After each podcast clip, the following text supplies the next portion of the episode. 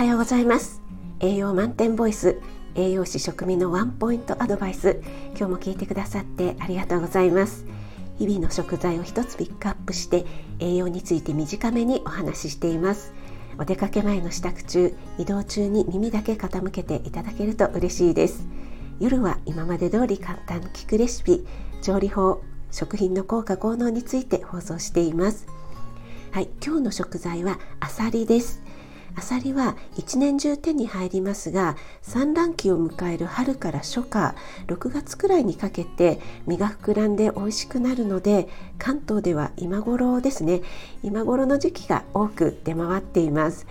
えー、私はね昨日早速買ってきてボンゴレパスタを作ってみました。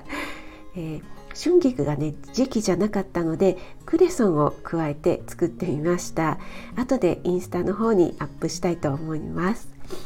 はい、でアサリはですね先日タコの時にねお話ししたタウリン、えー、ファイト一発のタウリンですね。このタウリンが豊富です。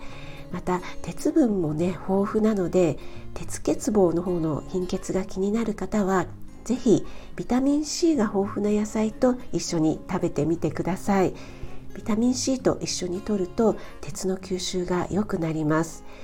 例えばアサリとブロッコリーのワイン蒸しなどはいかがでしょうか？そこにねパプリカを加えると赤と緑で色合いもいいですしブロッコリーパプリカともにビタミン C がねビタミン C が とっても豊富な野菜なのでよかったらお試しください。